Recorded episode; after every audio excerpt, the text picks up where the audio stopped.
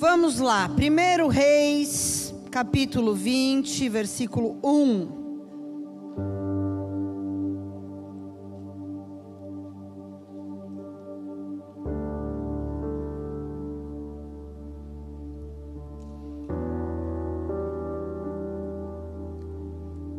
Domingo passado eu estive lá na igreja de Maceió. Quem se lembra do pastor Ulisses? Quem é da época do pastor Ulisses? Pouca gente, né? Tio Ulisses. Tio Ulisses. Segundo a Isabela, quando tinha cinco anos, ela que botou esse nome, ela falou: Tio Ulisses tem cara de elefante. Aí pegou, aí nunca mais. Aí dali pra cá não tem pastor Ulisses, nada, é tio Ulisses, né? Mas fiquei muito feliz, porque uma igreja viva, uma igreja cheia de discípulos, muitos pastores ali que ele mesmo gerou, enviou, já estão presentes em 17 cidades no estado do Alagoas. E foi uma honra para mim, foi uma alegria poder estar ali, poder ver o que Deus está fazendo ali no Nordeste, através da vida desse filho que saiu daqui. Então, quero compartilhar também isso com vocês. Depois vocês podem segui-lo lá no Instagram, Bola de Neve Maceió, para vocês acompanharem também um pouquinho daquilo que Deus está fazendo. Amém? Vamos ler o texto aqui. Primeiro livro dos Reis, capítulo 20, versículo 1. Por aquele tempo, Ezequias ficou doente, estava para morrer. O profeta Isaías, filho de Amós, veio ter com ele e lhe disse: Assim diz o Senhor: põe tua casa em ordem, porque morrerás e não viverás. Então o rei virou o rosto para a parede e orou ao Senhor, dizendo: Lembra-te agora, ó Senhor, te peço, de como eu tenho andado diante de ti com fidelidade e com integridade de coração, e tenho feito o que é reto aos teus olhos e Ezequias chorou muitíssimo. E sucedeu que, havendo Isaías nem saído ainda do meio do pátio, veio novamente a palavra do Senhor a ele, dizendo: Volte a Ezequias e diga ao líder do meu povo: Assim diz o Senhor, Deus de teu pai Davi: Ouvi a tua oração e vi as tuas lágrimas Eis que eu te sararei, e ao terceiro dia subirás à casa do Senhor. Eu acrescentarei aos teus dias quinze anos, e das mãos do rei da Assíria eu te livrarei, a ti e a esta cidade. E defenderei essa cidade por amor de mim e por amor do meu servo Davi. E disse mais Isaías: Tome uma pasta de figos e coloque-a sobre a ferida, e ele sarará. Perguntou então Ezequias ao profeta Isaías: Qual é o sinal de que o Senhor me sarará? E de que ao terceiro dia eu subirei à casa do Senhor? Respondeu Isaías: Isso te será sinal da parte do Senhor, de que o Senhor cumprirá a palavra que ele disse. Ele mandou ele escolher Adiantar-se-á a sombra 10 graus ou voltará atrás 10 graus? Então Ezequias disse: É muito fácil que a sombra avance 10 graus. Assim eu não quero, mas que volte atrás 10 graus. Então o profeta Isaías clamou ao Senhor, e o Senhor fez a sombra do relógio voltar 10 graus atrás o relógio de Acás. Amém? Diga: Deus é um Deus de ordem. Deus é um Deus de ordem. Desde o primeiro capítulo da Bíblia, lá em Gênesis capítulo 1, é tudo sobre ordem. Deus começa a sua palavra, deixando muito claro que ele não habita na desordem, deixando muito claro que ele não trabalha no caos, mas que ele usa o caos como matéria-prima para manifestar o seu poder. Amém? Ele não trabalha no caos, mas ele usa o caos para manifestar o seu poder. Lá em Gênesis capítulo 1, eu não vou ler, vou deixar algumas referências para você estudar e meditar e refletir na tua casa durante a semana. Os primeiros dias da criação nada mais são do que Deus colocando ordem na casa. Que casa? O planeta Terra. Para quê? Para o homem habitar com a mulher e com os outros seres vivos. E por que, que Deus tinha que colocar aquilo em ordem? Porque a Bíblia diz que estava em caos. Porque sem ordem não há progresso. Parece até um pouco irônico. Porque a bandeira do nosso país é uma bandeira apostólica. Não parece, mas é, né? Não se cumpriu ainda, mas está lá escrito: ordem e. Cadê? Está aqui a bandeira? Está escrito. Em nome de Jesus, um dia, essa profecia da bandeira vai se cumprir. Um dia a ordem vai se estabelecer nessa nação. Um dia o progresso vai chegar e o Brasil vai deixar de ser o país do futuro. Vai passar a ser o país do agora ainda não se cumpriu, mas está lá um princípio bíblico, porque sem ordem, de fato, não há progresso. E eu vou além. Sem ordem não há saúde. Se você observar em qualquer lugar, em qualquer situação, em qualquer relacionamento, em qualquer família, em qualquer estabelecimento, em qualquer empresa, onde há desordem, há enfermidade. E algumas vezes são enfermidades que levam à morte, à morte do casamento, à morte da empresa a morte da vida espiritual, a morte física da pessoa até. Hoje a gente vê um grande número de coaches, né? Que são profissionais, que se dizem especialistas e que te prometem ajuda para você alcançar saúde física, saúde emocional, saúde conjugal, saúde financeira. Tem coach para tudo. E a promessa deles é o quê? Eu vou te ajudar a colocar em ordem para você ter saúde. Para curar essa situação que está te trazendo sofrimento. Sim ou não? Mas eu tenho uma boa notícia para você. Se você for um bom ouvinte da palavra de Deus, você não precisa pagar 5 mil reais para ouvir de um coach. O que a Bíblia já diz há milhares e milhares de anos. Se você é um bom ouvinte, e a Bíblia diz que um bom ouvinte é aquele que ouve e pratica. Amém? Aquele que ouve, entra por um ouvido e sai pelo outro, é um mau ouvinte. Mas se você é um bom ouvinte, de fato, há um caminho simples a ser percorrido para a tua cura. E simples não quer dizer que é fácil, quero deixar aqui muito claro isso. Nem tudo que é simples é fácil. Mas eu quero te dizer, é simples. Procura a desordem. Onde está? Eu estou doente, eu estou mal, eu estou destruído. Onde está a raiz dessa desordem?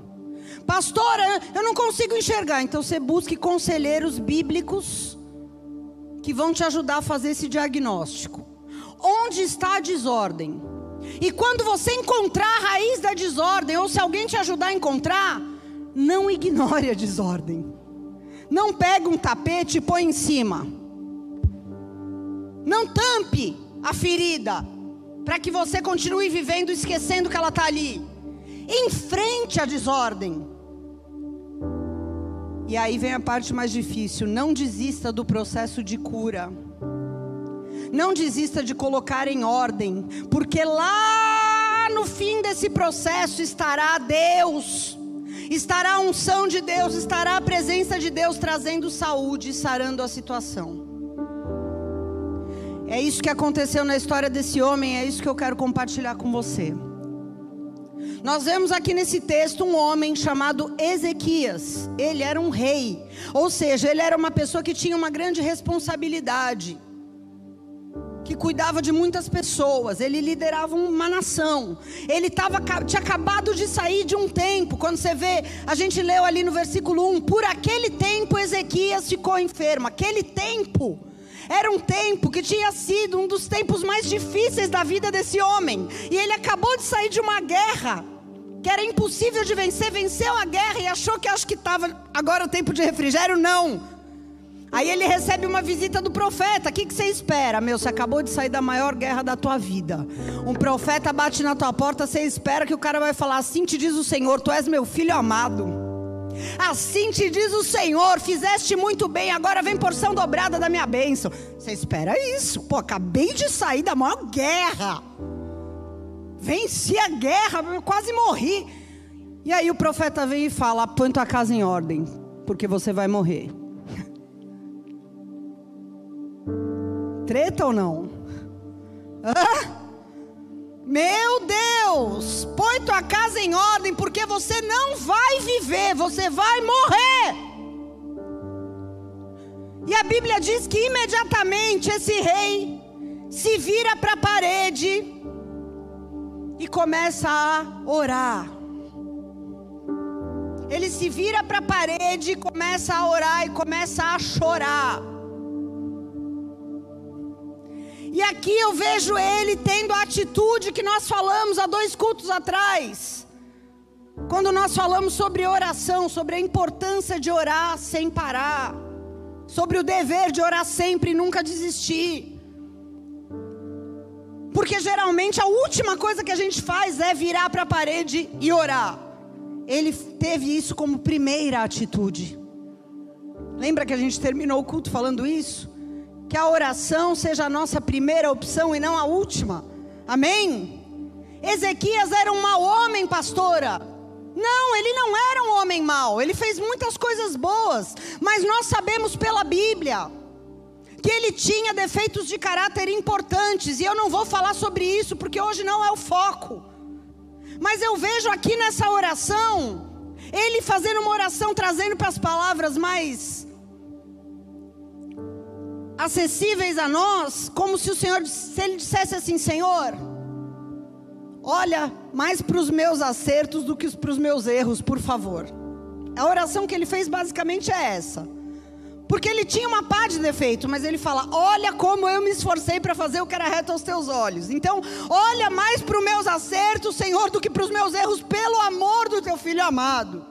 Ele se quebrantou e ele clamou por misericórdia. E a Bíblia diz: Ezequias chorou muitíssimo, diga muitíssimo. Quando a Bíblia dá essa ênfase, como faz aqui, falando que ele chorou muitíssimo, quando fala lá que Pedro, depois que o galo cantou, chorou amargamente, a Bíblia enfatiza, porque havia quebrantamento nesse choro.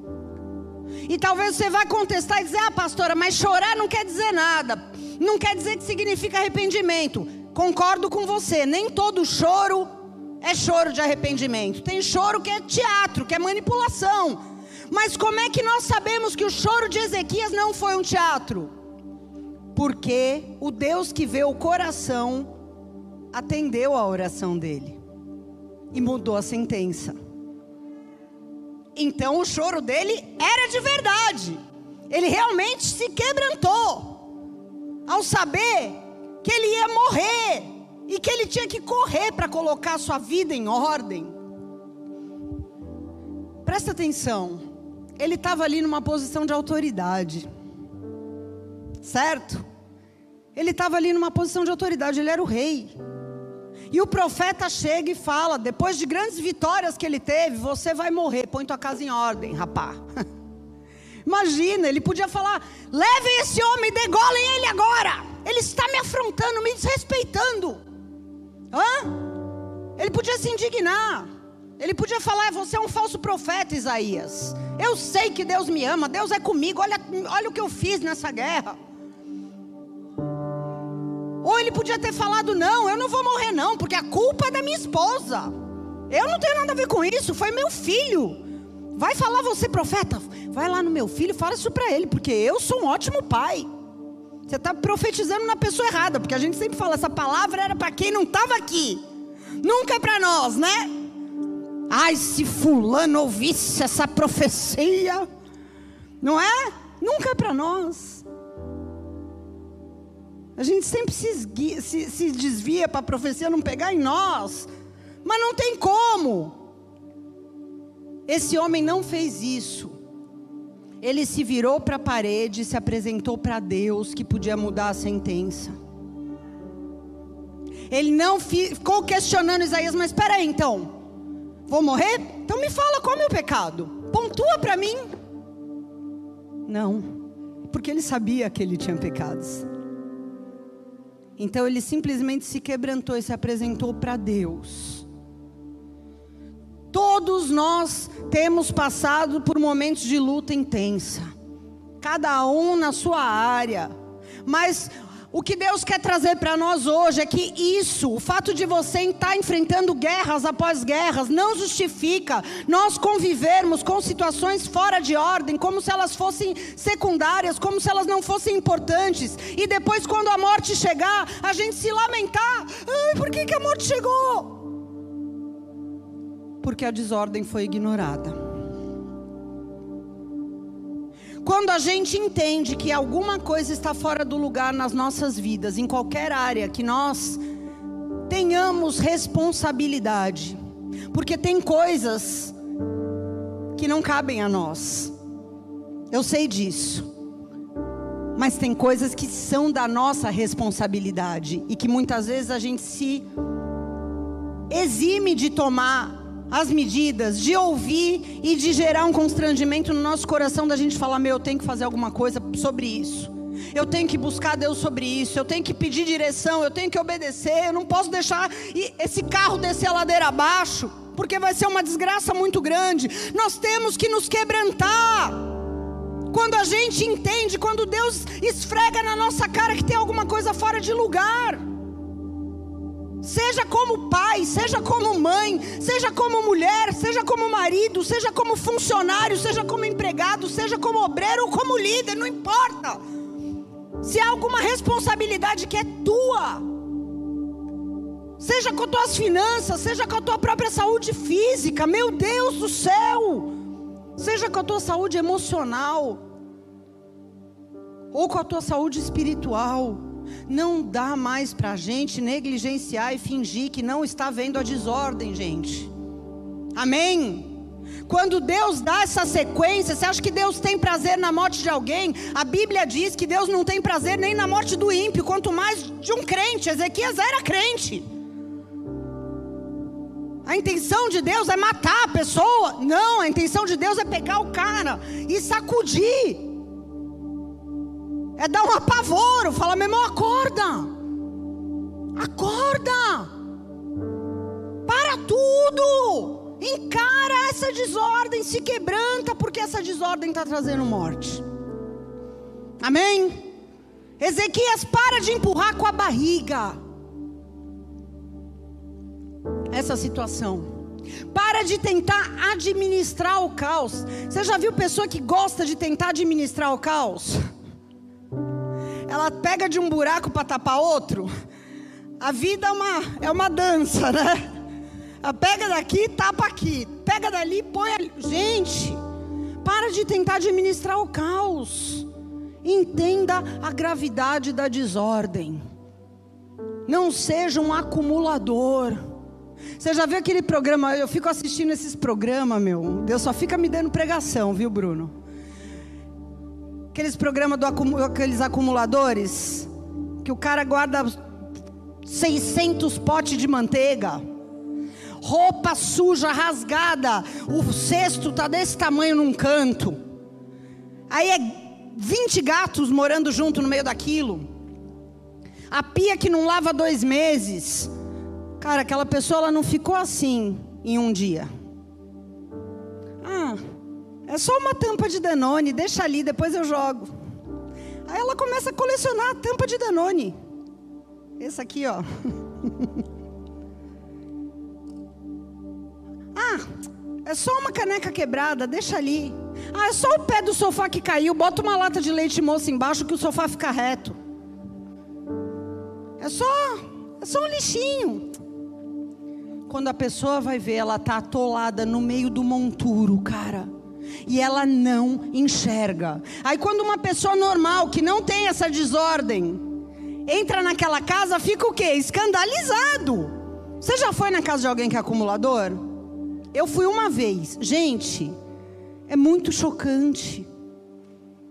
Porque o mais chocante não é a desordem em si, é o fato de que a pessoa não acha que é desordem. Ela não acha.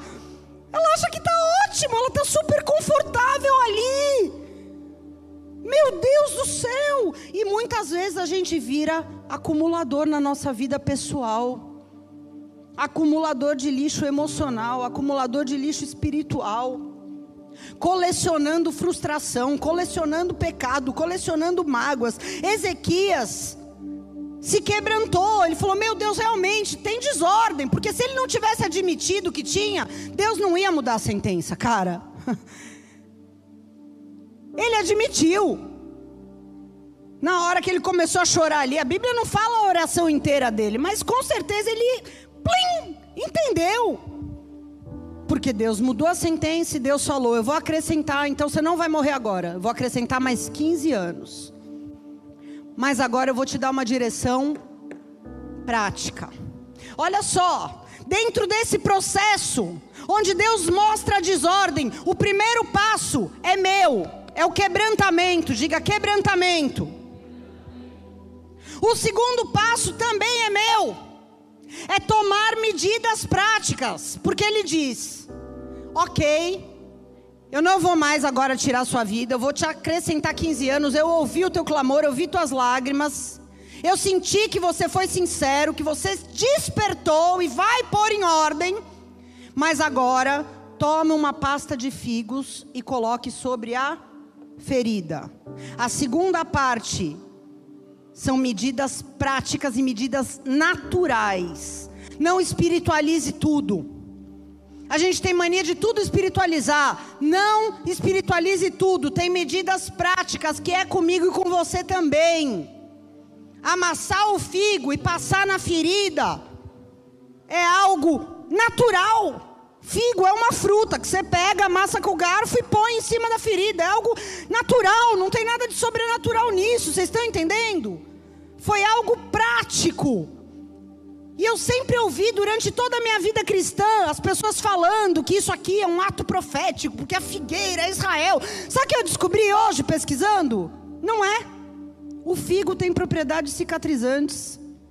Não era nada espiritual, nada profético, era simplesmente terapêutico. Para quê? Você vai fazer o processo, a sua parte, com paciência, várias vezes por dia, por vários dias, até que o processo seque. Ah, mas Deus não podia é, curar instantaneamente? Podia. Já vi muitas curas instantâneas. Mas em casos como esse de Ezequias, que envolvia caráter e comportamentos, depois você vê lá em 2 Crônicas 32, 25, que fala do caráter dele. Ou em casos como de Naamã, que está lá em 2 Reis 5, você pode ver que envolvia orgulho. Deus não faz instantaneamente. A cura não é só na base da profecia. Porque se a cura for instantânea, o caráter não é mudado. O quebrantamento rapidinho vai embora. Amém? eles receberam direções para um processo de cura. E enquanto eles obedeciam, amassando a pasta de figo, botando, e daqui a três horas de novo, e daqui a três horas de novo, e no dia seguinte de novo. E o Naamã, que é o outro caso lá no rio, sete vezes mergulhando no rio, que ele não queria ir. Enquanto eles obedeciam por fora, Deus fazia a obra por dentro. Porque a sua fé vai ser provada durante esse processo. Porque Deus não quer só curar, Deus quer salvar. Deus quer transformar a nossa vida. A cura física é muito simples para Deus. Amém? Deus estrala o dedo e a gente é curado. Mas quando há um processo, nós somos tratados por dentro também, não é só sobre a enfermidade física, esse era claramente, esse era o caso aqui, e a maioria dos casos da gente. Enquanto nós vamos nos quebrantando, recebendo a direção de Deus e pondo ela em prática, Deus vai nos levando a entender o porquê dessa enfermidade, o porquê dessa dor, o porquê dessa lepra, o porquê. Por causa da desordem. E então, enquanto Ezequias estava obedecendo a parte prática do seu processo, botando o figo na ferida, fazendo a pasta e botando o figo, ele pergunta para o profeta: mas como é que eu vou saber se eu fui curado mesmo? Como é que eu vou saber? Como é que eu vou ter certeza de que eu fui curado? Que esse sofrimento acabou, que eu não vou mais morrer? Qual será o sinal? E aí, Isaías, o sinal você escolhe. Naquela época eles tinham um relógio que era um relógio de sol. O relógio de sol, conforme o sol vai andando, a sombra do relógio vai indicando que horas são. E ele diz: você pode escolher o relógio avançar 10 graus ou o relógio voltar 10 graus. Você decide. E aí Ezequias faz o quê? Não, andar para frente é muito fácil. Eu quero que o relógio volte atrás. Elias, o profeta, fez o quê? Escolheu o mais difícil. Eu vou jogar água para ver a lenha pegar fogo. Josafá, quando foi enfrentar os seus inimigos na guerra, segundo a Crônicas 20, ele escolhe o mais difícil. Enquanto os homens estavam vindo babando, ele escolhe adorar a Deus e ficar esperando o Senhor agir. Se foi Deus que falou, se não é coisa da tua cabeça, se foi Deus que falou e você correspondeu, pode pedir um sinal. E pode pedir um sinal que parece impossível aos seus olhos. Porque o que ele pediu é o sonho de consumo de toda pessoa que vive em desordem e que se arrepende. Eu quero a restituição do tempo. Eu quero que o relógio volte atrás. É possível? Sim. Deus pode remir o tempo. Deus pode restituir o tempo perdido. Deus pode fazer pessoas que lá atrás sentenciaram a tua vida mudarem de ideia e se apresentarem a você, pessoas que diziam nunca isso vai acontecer, aparecer e falar: Eu retiro o que eu falei. Deus pode fazer você viver o dobro do que foi roubado no tempo da desordem. E isso, sim, é restituição de tempo. Eu tive um testemunho, não sei se ela está aqui, uma irmã que perdeu o marido recentemente. Ela me deu um testemunho aqui no altar algumas semanas atrás. Ela falou, pastor, eu passei muita luta no meu casamento, muitos anos. Foram 11 anos, se eu não me engano, de luta. Mas os últimos 11 meses valeram mais que os 11 anos de luta que eu passei com meu marido. Eu passei 11 meses de alegria, de lua de mel. E aí o Senhor recolheu meu marido. Ela falou: Eu não consigo ficar triste. Porque Deus permitiu eu viver a restituição antes que meu, esposo partisse. Deus restituiu. Deus restituiu. Amém? Aleluia!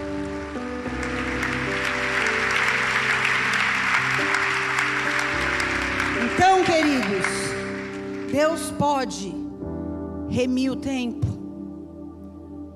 Eu nem me lembro dos 11 anos de dificuldade. Foram 11 meses de profunda felicidade. Deus restituiu. Sabe por quê? Nos fins dos processos, onde a gente se coloca, assim como Ezequias, quebrantado diante de Deus e disposto a fazer o que Deus falar para fazer no natural, Deus vem com o sobrenatural. E aí é o terceiro passo, que não depende de nós. No fim do processo está Deus. Porque o Espírito Santo ama a ordem. Eu li essa frase essa semana, um devocionalzinho que eu tenho lá do Spurgeon. Gente, eu chorei muito. Dizia: o Espírito Santo ama a ordem, não atrapalhe a organização dele na tua vida. Ore, que o Senhor te dê graça para se submeter àquilo que Ele chama de ordem, aquilo que Ele diz que é ordem.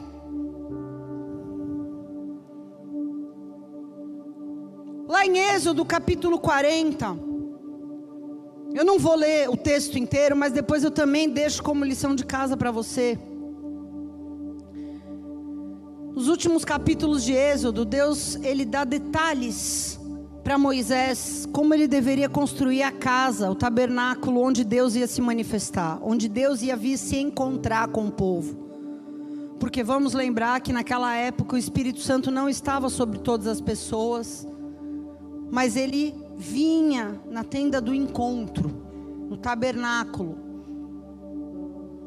Então Deus dá as medidas os centímetros, os milímetros, a cor de uma cortina, a cor do teto, a cor do candelabro, que tipo de óleo deveria ser usado para acender as lamparinas, os pães, qual a receita do pão, tudo detalhadamente, porque Deus ama a ordem.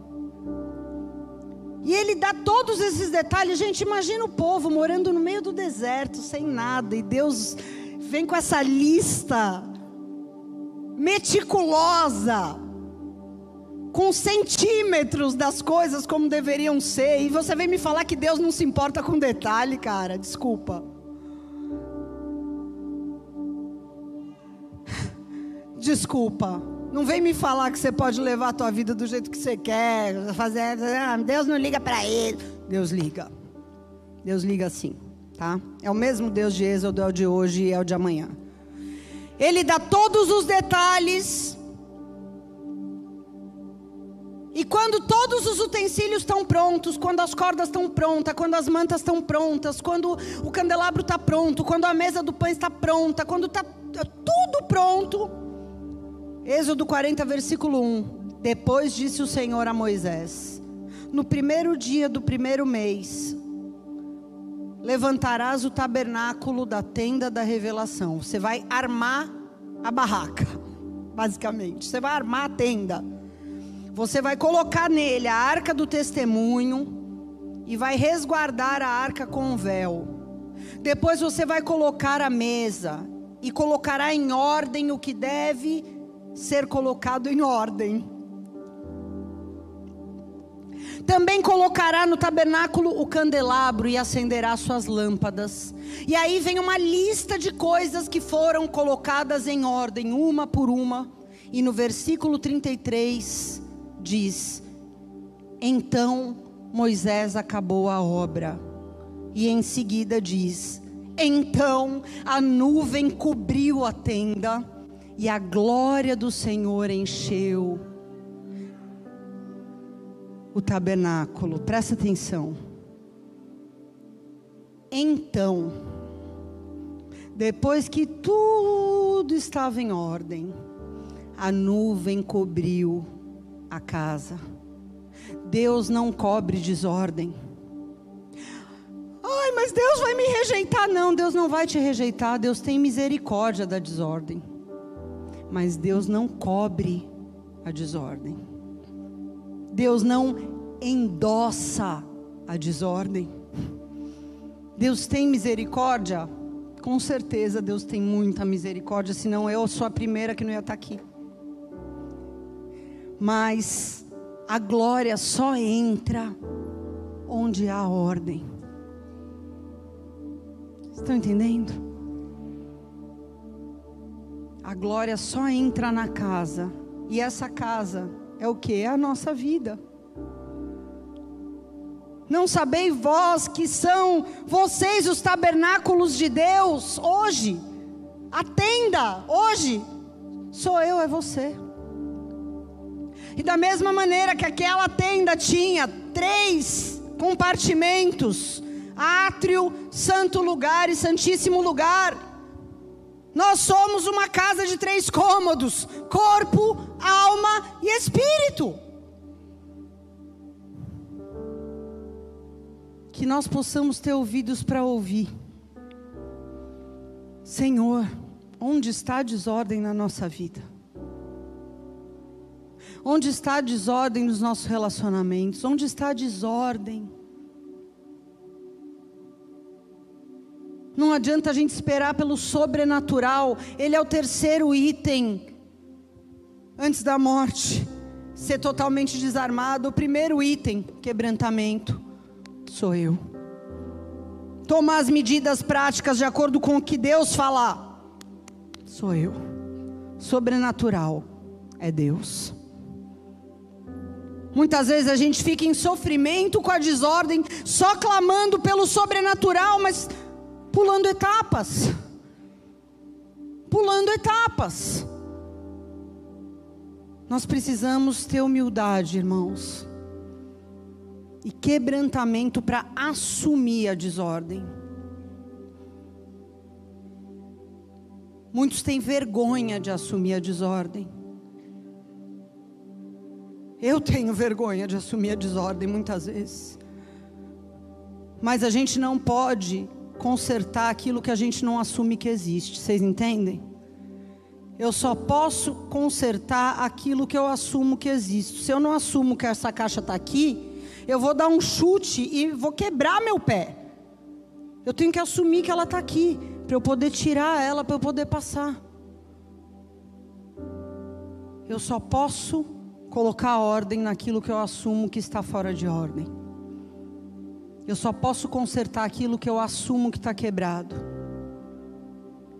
E que eu assumo a minha parcela de responsabilidade. Aquilo que não compete a você, Deus não vai cobrar de você.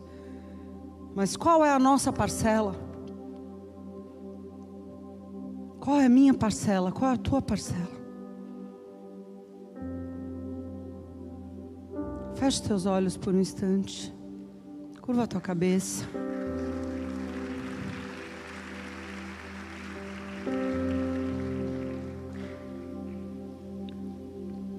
Espírito Santo, traz quebrantamento nesse lugar.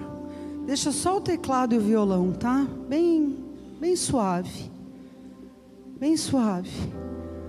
Apresenta a tua vida diante do Senhor agora.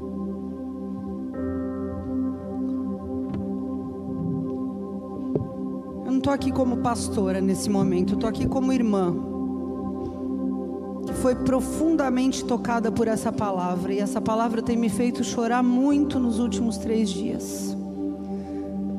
Eu não podia deixar de compartilhá-la com vocês, porque ela provocou muito meu espírito. Essa palavra me constrangeu demais, feriu meu coração. Apresenta a tua vida diante do Senhor. Toda desordem, toda desordem no teu coração, nos teus sentimentos.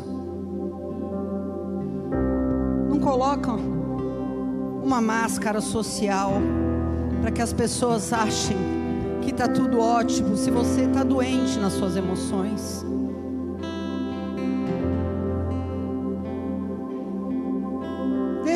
Espírito Santo tocar você agora, mostrar a tua casa, tua família, os teus relacionamentos. Situações que foram feridas, que ficaram fora de ordem, que você resolveu pular, passar por cima e falar: Meu, não dá. Senhor, tem misericórdia. Traz quebrantamento sobre essa casa, Pai. Traz quebrantamento. Derrama sobre nós o espírito de clamor e súplica. Nós precisamos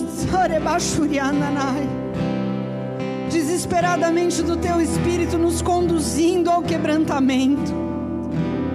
Nos conduz a esse lugar, Senhor, porque nós sabemos que a dureza de coração ela produz morte na nossa vida.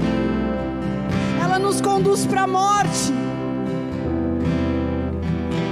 nós não somos limpos nem puros. A palavra do Senhor diz que há uma geração se gaba de ser limpa, mas que nunca foi lavada da sua imundícia. Nós queremos ser lavados pelo Senhor, Pai. Espírito Santo, vem sobre as nossas vidas. Abre os nossos olhos para ver como o Senhor vê. Nos livra do alto engano. Nos livra do alto engano, nos livra do alto engano. Nós queremos apresentar, Senhor, as nossas vidas. O Senhor está na porta, Ele está querendo entrar, Ele está querendo organizar, Ele está querendo limpar, redimir, restituir. Mas Ele é educado, Ele não invade lugar nenhum, Ele só entra onde há quebrantamento, Ele só entra onde há desejo, onde há um clamor, um pedido de socorro. Rebassuri,